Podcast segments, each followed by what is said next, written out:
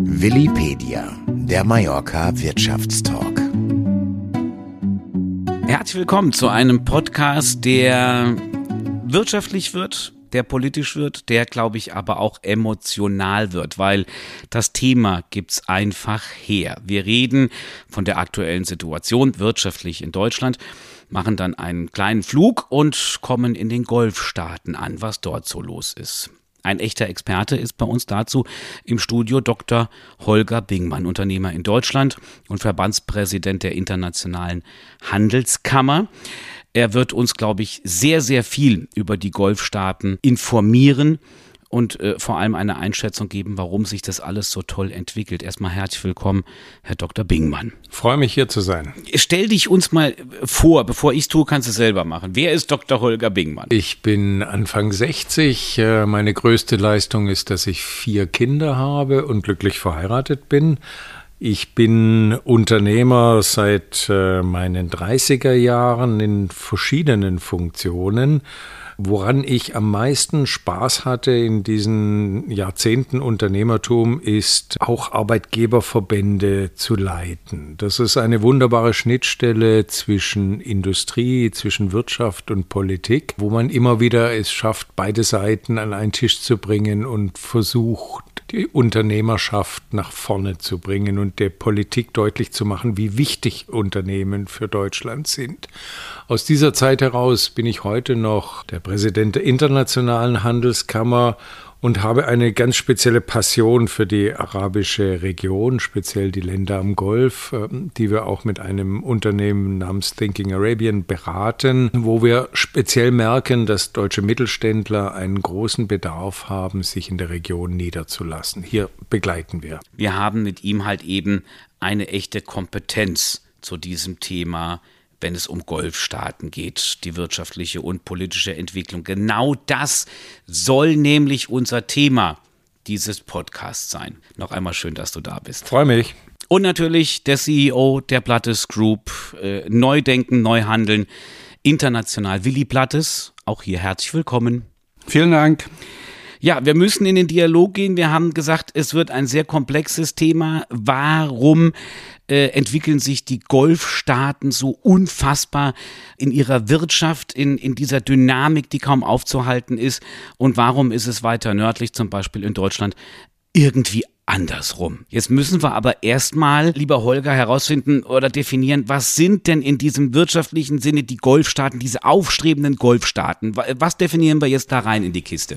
Also zu Arabien zählen generell 23 Länder, aber ich glaube, wir alle verbinden, wenn wir von Arabien reden oder von Golfstaaten reden, verbinden wir immer ganz vorne dran die Vereinigten Emirate, verbinden Saudi-Arabien, aber genauso Katar, nicht nur seit der Weltmeisterschaft, umliegend Kuwait, Bahrain und unbedingt den Oman, der in meinen Augen auch einer der absolut kommenden Gebiete da unten ist. Mhm. Jetzt habe ich ähm, am Anfang schon angesprochen, und damit will ich zu Willi Plattes gehen. Äh, wir haben die Golfstaaten aufstrebend, wir haben sie alle eben aufgezählt.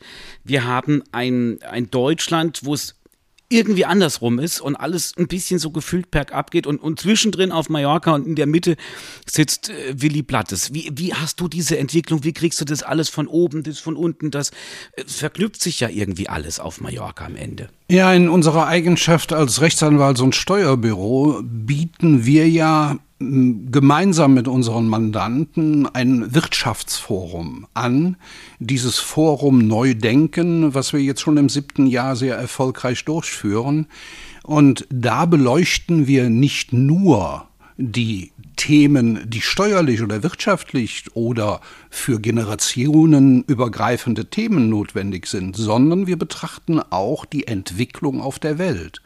Wir wissen ja, dass wir im Augenblick in einem, ich sag mal, in einer Situation sind, die keiner richtig einschätzen kann. Es gibt Gefahrensituationen, ob das Taiwan ist, ob das jetzt der Gaza-Krieg ist, ob das Ukraine ist, ob Trump wieder gewählt wird. Diese, diese immense Gemengelage, die wir haben, die gilt es ja auch zu beobachten, zu beachten und daraus unternehmerische Entscheidungen zu treffen.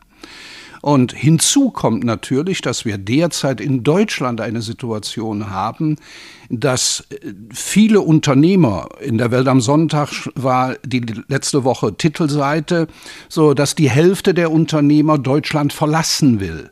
So, das empfinde ich erschreckend. Aber warum ist das so? Was läuft in Deutschland schief, was zum Beispiel weiter südlich in den Golfstaaten besser gemacht wird?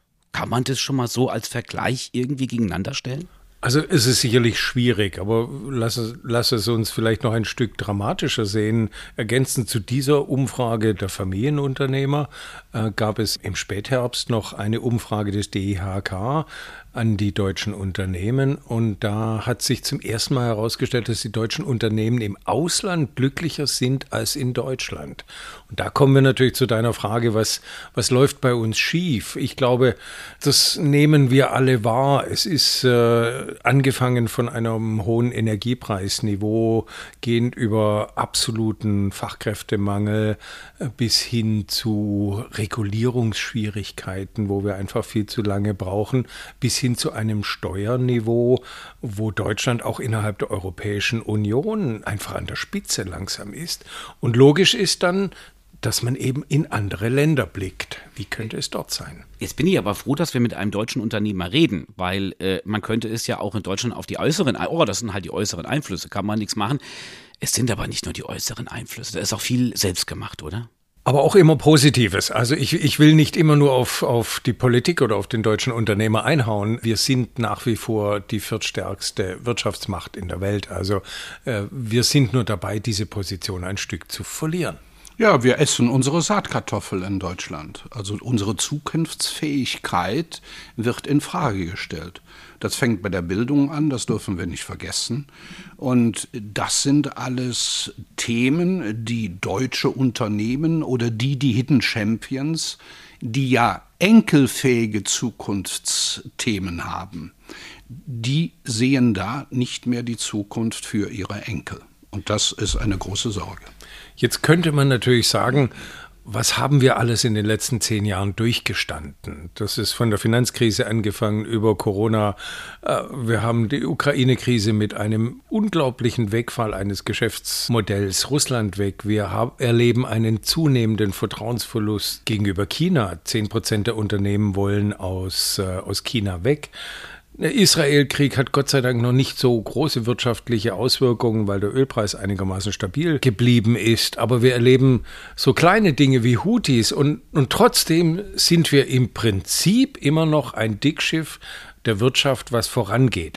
Aber wir beginnen ganz klar zu schwächeln und wir beginnen ganz klar zu merken, so kann es nicht weitergehen. Und da kommt eben dann logischerweise der Blick oder der Wunsch, lasst uns doch mal mit anderen Märkten beschäftigen. Ich nenne das ja immer ein Wechsel des politischen Dienstleisters.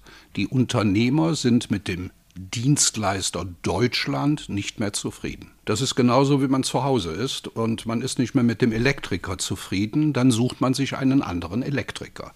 Und da ist nicht ausschlaggebend die Steuerbelastung, sondern einfach die Zukunftsfähigkeit. Das sind meine Erfahrungen.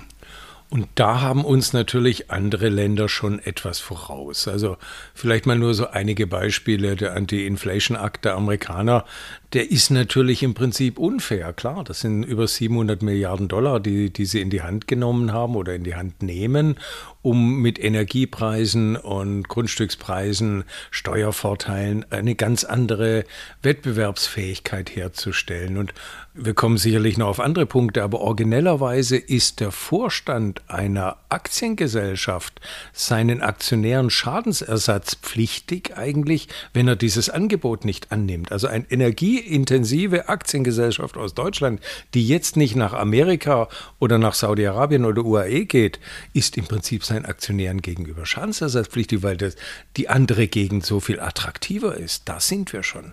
Mir ist gerade ein Begriff äh, von Willy Plattes im, im Kopf hängen geblieben, der politische Dienstleister. Ähm, dann gingst du Richtung äh, Vereinigte Staaten von Amerika. Wir denken, dass wir diesen politischen, diesen politischen Dienstleister kennen.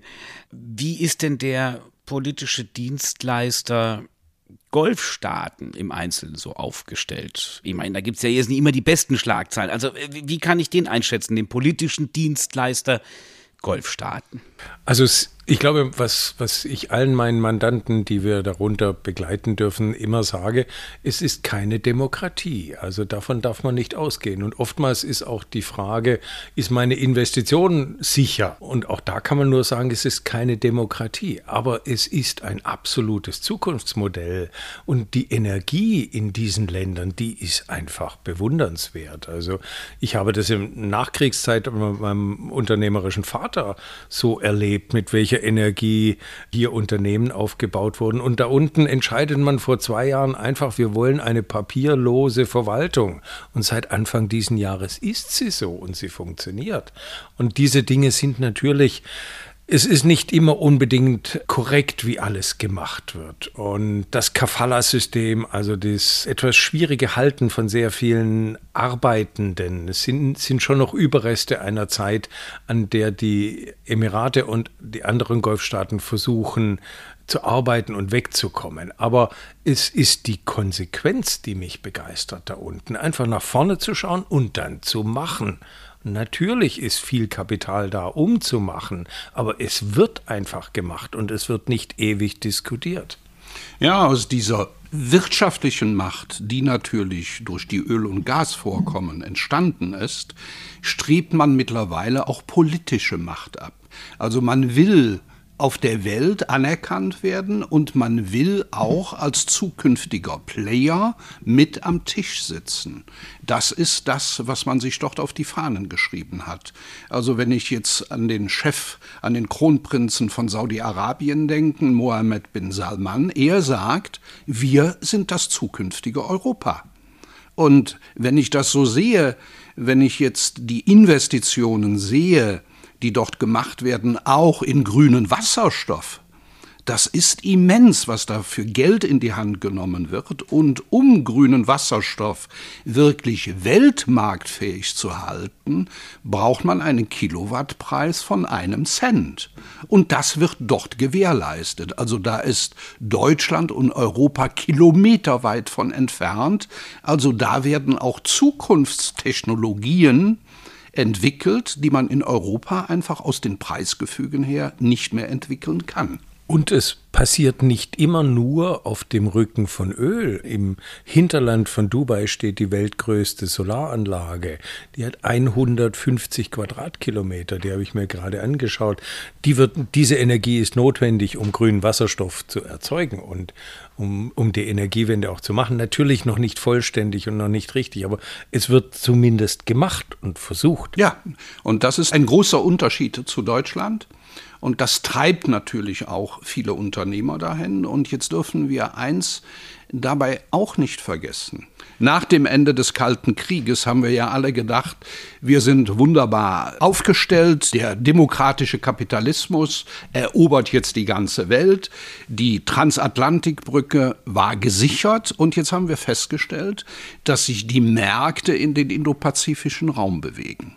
Und jetzt muss Europa und insbesondere Deutschland als Exportnation natürlich hingehen, Märkte im indopazifischen Raum zu erobern. Und da bieten sich natürlich die Golfstaaten als Drehscheibe an.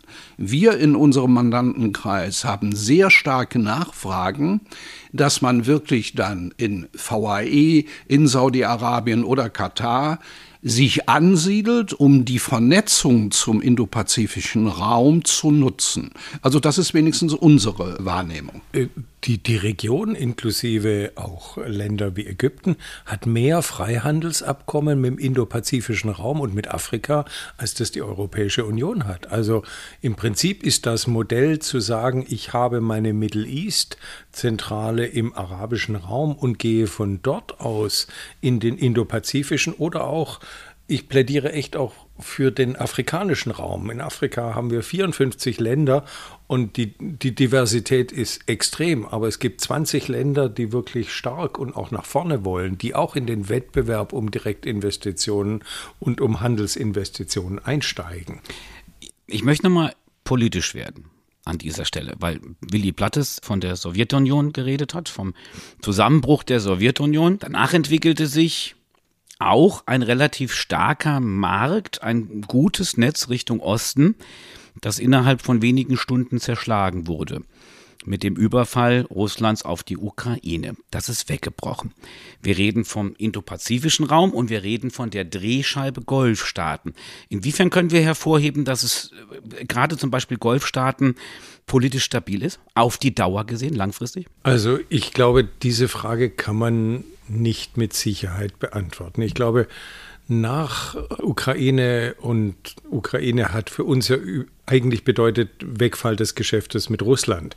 Und äh, Russland war unser Energieträger und unser Wirtschaftsentwickler für die Zukunft. Ähm, nachdem haben wir alle Unternehmer uns ja auf der Suche nach resilienten Märkten gemacht und ich glaube, wir können festhalten, die gibt es so äh, eigentlich nicht. Die, selbst innerhalb Europas würde ich nicht unbedingt sagen, dass alle Länder verlässlich resilient sind. Aber Länder beispielsweise wie Polen und bei der Umfrage, die du angeführt hast von den Familienunternehmern, ist ja interessanterweise Polen als Platz zwei, wo die deutschen Unternehmer hinwollen. Und gerade Polen hat es einfach gut gemacht zu sagen, ein, den, den Wiederaufbau der, der Lieferketten nutzen wir als große Chance. Polen hat die Chance davon zu profitieren.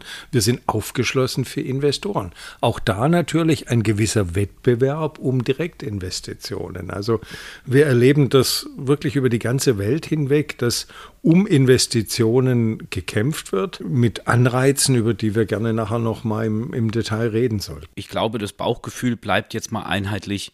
Es ist und bleibt für Investitionen da unten, aber vorerst stabil.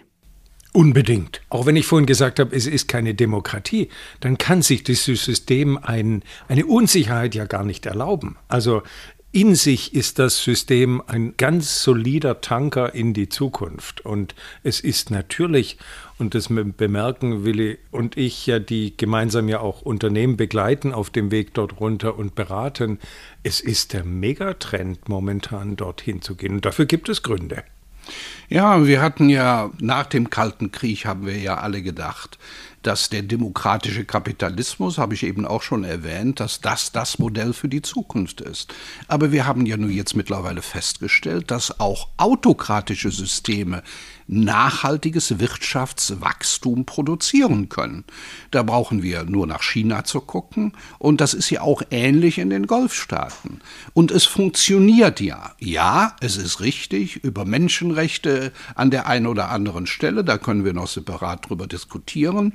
Da ist nicht alles auf europäischem Niveau, aber die Handelsbeziehungen funktionieren, die Investitionsanreize sind da, die Investitionsmöglichkeiten sind da und dadurch natürlich auch die Zukunftsfähigkeit für die deutsche Wirtschaft. Und wir dürfen eins nicht vergessen, die deutsche Wirtschaft ist eine Exportnation. Interessant ist nur ein kultureller Aspekt, dass wir jetzt lernen müssen, dass wir nicht, erlaubt mir den Ausdruck, als deutsche Oberlehrer dorthin gehen können. Also wir haben das äh, bei der Fußball-WM gesehen, wir müssen die Kultur der Länder akzeptieren und wir müssen deren Eigenarten akzeptieren. Wir müssen uns dort anpassen. Dann sind wir dort herzlich willkommen. Aber wir können nicht mit unseren Maßstäben einer überholten Entwicklungspolitik, wie wir sie immer noch nach Afrika tragen, ähm, in, in diese Länder geben. Und auch die, die starken afrikanischen Staatspräsidenten sagen unserem Bundeskanzler aktuell, wir wollen nicht 100 Millionen Entwicklungshilfe, wir wollen 100 Arbeitsplätze mit euch. Ja, also das ist ja ein Riesenthema, das merken wir hier auch auf Mallorca. Also wie viele Unternehmer kommen hier auf Mallorca an mit dem Satz, wir in Deutschland machen das aber so und so.